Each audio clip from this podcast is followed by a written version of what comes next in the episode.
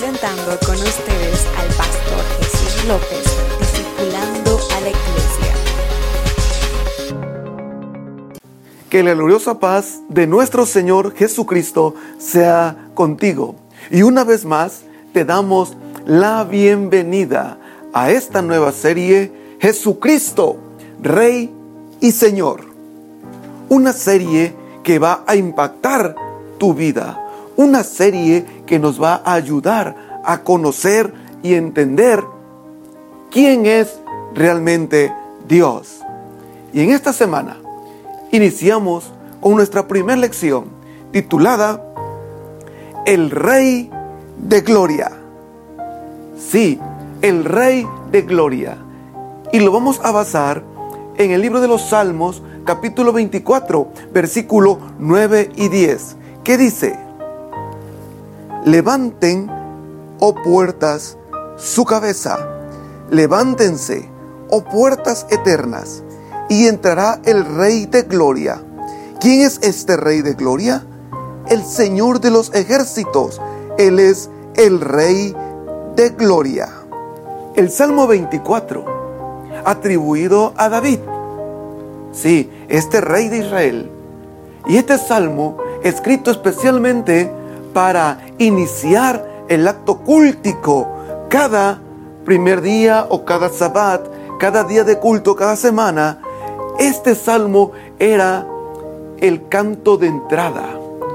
Era el lugar de entrada donde lo primero que se hacía era reconocer a Jehová, reconocer a Dios como el Dios de todas las cosas, proveedor, también protector, pero sobre todo reconocer su soberanía. Un salmo muy importante entonces también para abrir, ¿sí? Para abrir esta secuencia y esta serie. Sí, Jesús, el Dios, el Señor de gloria. Y en primer lugar, ¿cuál es su identidad? ¿Quién es el Rey de gloria? Su identidad, ¿quién es? Y lo vamos a ver desde sus comienzos. En este texto que acabamos de tomar como base, radica en una pregunta. ¿Quién es el rey de gloria? ¿Quién es el rey de Cabot? Sí, la palabra Cabot es una palabra hebrea que se traduce aquí en este salmo como gloria. Y no solamente es gloria, Cabot es la presencia de Dios. Sí, Cabot es la esencia de Dios. Es su poder, es su gloria, es su majestad, es Dios mismo. Sí, por eso el rey de majestad, el rey todopoderoso. ¿Quién es este rey todopoderoso? Y no se va a referir a un rey terrenal. No se refiere, Cabot no es un rey de la tierra, es un rey todopoderoso. Por eso la respuesta en el mismo salmo dice, cuando pregunta quién es el rey de la gloria, y dice con un rotundo, Jehová el Todopoderoso, Jehová el fuerte y valiente, el Señor el poderoso en batalla. Él es el Rey de la Gloria. ¿Quién es? Es nuestro protector, el fuerte, el poderoso, el todopoderoso, el que no hay nada arriba de él, el soberano. Él es el rey de la gloria, el principio y el fin, como dice Apocalipsis. Antes de él no existe nada, ni lo habrá después de él. No existe nada. ¿Por qué? Porque Él es el único, Él es el poderoso, Él es el rey de majestad, Él es el rey soberano, el poderoso en batalla. Sí, Jehová de los ejércitos. Y cuando habla de batalla, Él es el que pelea por ti, Jehová Cabot, Jehová de gloria, Jehová de victoria, es el que pelea por ti las batallas, el que te lleva en triunfo, el que te da el éxito. Él es el rey de la gloria. el que dirige tu futuro, el que dirige tus pasos, el que te libra del mal, el que pelea contra el enemigo y pelea porque Él nos da victoria, el fuerte, el indomable, el que no se dobla, el poderoso en batalla, el poderoso en batalla. Ese es el Rey de la gloria. Él es el Rey de gloria. Qué hermoso es tener un Rey como nuestro Dios, un Rey de majestad, un Rey donde tú y yo podemos estar seguros que no vamos a perecer, que no vamos a fallar, que no vamos a fluctuar, porque pertenecemos al Rey de Gloria. Como punto dos, su soberanía. ¿Sí? ¿Quién es este Rey de Gloria? ¿Y cuál es su soberanía? ¿Sobre qué manda? ¿Sobre qué gobierna? ¿Dónde está su soberanía de este Rey todopoderoso? ¿Dónde, ¿Dónde, está su soberanía de este Rey poderoso en batallas y victorioso? El Salmo 24 inicia de una forma maravillosa en los primeros versículos y dice, de Jehová es la tierra y su plenitud, el mundo y los que en él habitan. Si escuchaste, de Jehová es la tierra y todas las cosas que hay en ella. La soberanía de este Rey de Gloria no tiene fin. Sí, Él es Dios, Él es soberano sobre todas las cosas criadas, sobre todo lo criado, sobre toda la tierra. Colosenses capítulo 2 lo hace de una forma también maravillosa.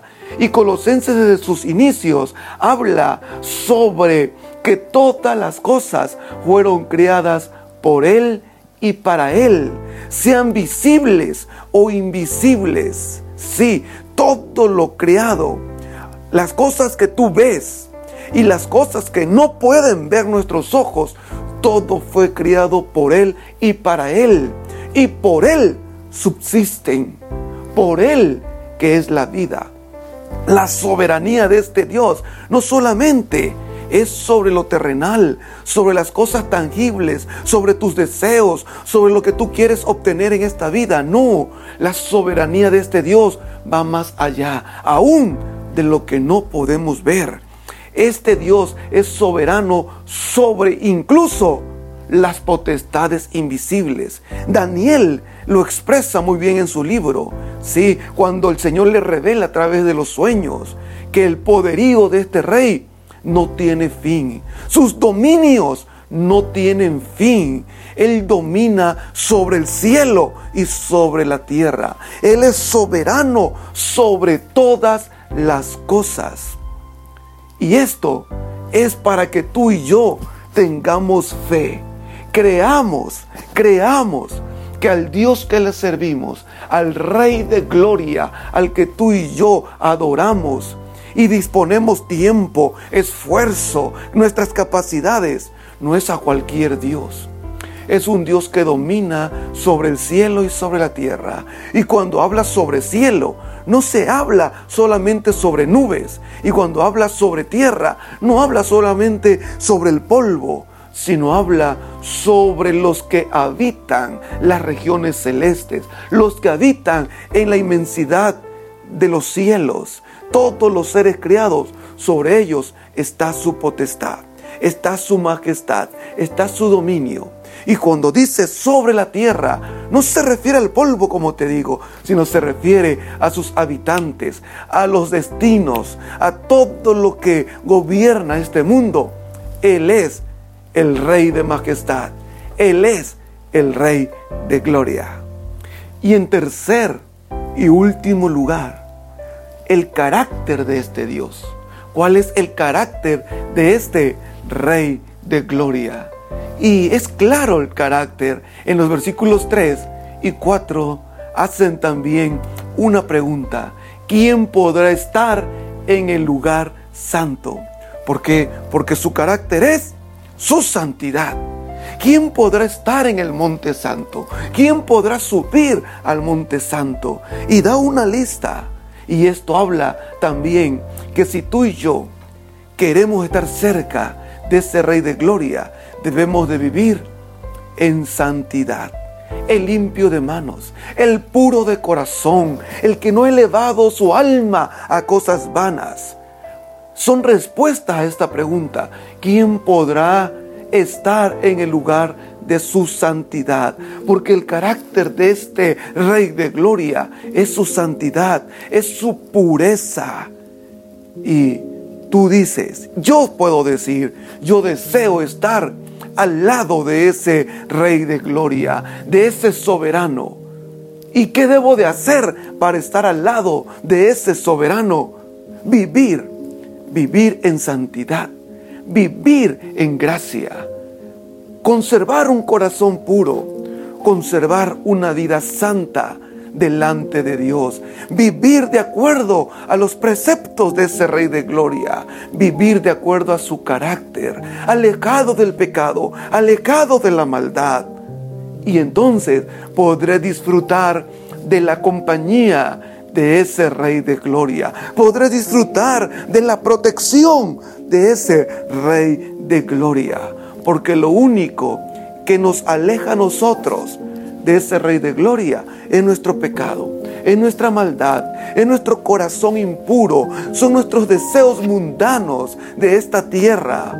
Pero cuando tú y yo alejamos el pecado, la inmundicia de nuestro corazón, entonces no hay necesidad de decirle al Rey de Gloria que se acerque. ¿Por qué? porque ese Rey de Gloria en automático se acerca a nosotros, se acerca a ti cuando buscamos la santidad.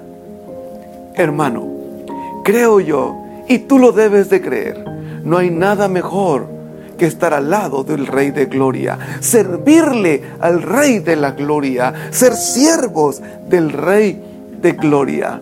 Y terminamos, terminamos con este pequeño enunciado y testimonio cuando el gran predicador Charles Spurgeon dice que la reina lo llamó y lo invitó para que fuera parte de su consejo ahí en el reino, pero tenía que dejar la iglesia, tenía que dejar de predicarle a la salvación a aquellos que lo escuchaban y abandonar su ministerio para irse a servirle a la reina. La respuesta de Spurgeon fue clara y dijo, no puedo bajar de nivel, no puedo bajar de puesto.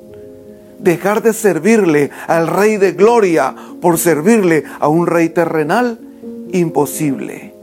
Creo que tú y yo debemos de estar seguros de que el servicio que hacemos y todo lo que tú haces es para agradar al Rey de la Gloria.